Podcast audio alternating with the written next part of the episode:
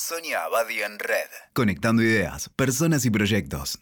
Hoy les quiero hablar de la felicidad. Porque la felicidad es algo serio, que a todos nos importa. Pero ojo, que envasada en una cajita feliz no tiene demasiado sentido. Por eso es interesante probar de ver si podemos desarmar, desmontar esa cajita feliz para ver un poquito de qué puede estar hecha la felicidad que sentimos y cuándo la sentimos.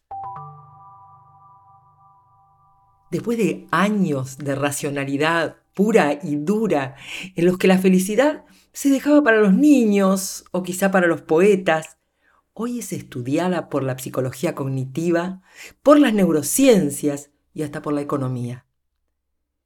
Y ya no nos sorprende escuchar que las empresas están proponiendo crear un departamento de la felicidad. Es más, un gerente del departamento de la felicidad.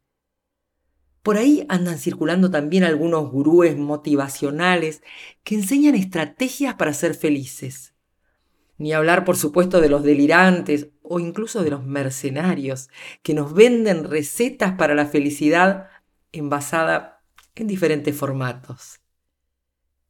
Algunos ingenuos declaman que ser feliz es simplemente una cuestión de actitud, sin registrar la crueldad que eso implica para los que sufren un duelo, los que están pasando por una depresión o los que se encuentran limitados por su salud o simplemente porque no tienen condiciones mínimas de bienestar material. Y ahora resulta que además tienen que sentirse culpables o inútiles por no saber cómo ser felices. Es cierto que la felicidad es un tema subjetivo, muy, muy personal. Sin embargo, existen algunas condiciones objetivas en las que la felicidad es un poco más fácilmente alcanzable. Sin duda hay variables que confluyen o divergen en el sentimiento de felicidad. El contexto, la familia, los vínculos, la salud. Las experiencias positivas y sanadoras, y las experiencias traumáticas que van en contra del sentimiento de felicidad. Los encuentros maravillosos que aumentan el bienestar y la felicidad o los encuentros nefastos que nos hacen sentir infelices. Pero intentemos entender por dónde comienza la capacidad, la posibilidad o el destino que nos inclina a ser más felices. En la primera infancia, lo más parecido a la felicidad es el bienestar generado por la contención emocional y la satisfacción de las necesidades de alimento, calor y amor que brindan los padres. Nada que decir acerca de la propia felicidad, ya que la dependencia es absoluta. Al crecer y comenzar a dominar pequeñas partes de su mundo, el chico se siente feliz cuando descubre sus habilidades. Manejar la cuchara, ponerse de pie, caminar. Vemos en su mirada, en su risa, que su felicidad pasa por ser más independiente. Y esta crece cuando esos logros son compartidos y celebrados por los que lo rodean. Así se desarrolla la capacidad de jugar, el estado mental, corporal y emocional que nos va a seguir brindando alegrías toda nuestra vida. De adultos ese estado va a aparecer en el humor, en el arte, en el trabajo productivo y por supuesto en los buenos vínculos. Entonces nos damos cuenta que la experiencia personal de felicidad tiene una relación estrechísima con la vivencia de sentirse libre. Y si bien poder desplazarse, cambiar y elegir dónde estar son reflejos de la Y si bien poder desplazarse, caminar y elegir dónde estar son reflejos de la libertad concreta, el sentimiento de libertad es siempre consecuencia de la salud emocional. Nuestras obsesiones y miedos nos hacen sentirnos prisioneros, ya que nos impiden elegir libremente nuestro camino.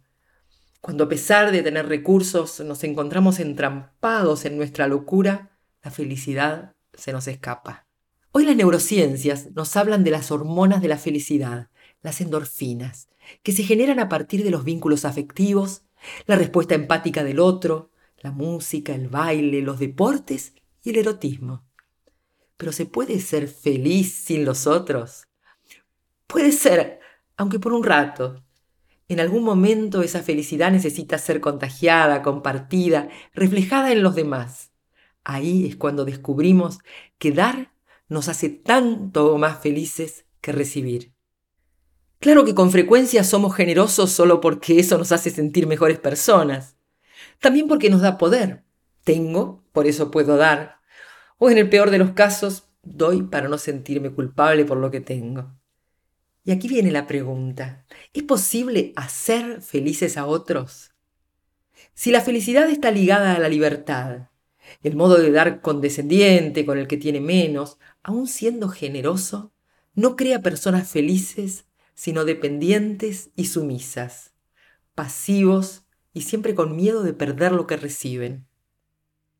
Sin duda, un regalo o una ayuda económica inesperada pueden generar momentos de alegría, pero eso no es felicidad. Somos felices cuando conseguimos por nosotros mismos lo que deseamos.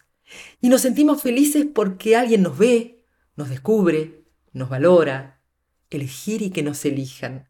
Lograr estar donde queremos y con quienes queremos. Y somos afortunados cuando encontramos apoyo para lograrlo. Por eso dar felicidad es dar libertad. La libertad de sentirse fuerte para poder desear, soñar y elegir. Y esto solo podemos activarlo brindando oportunidades para el otro y reconociendo su talento y sus logros.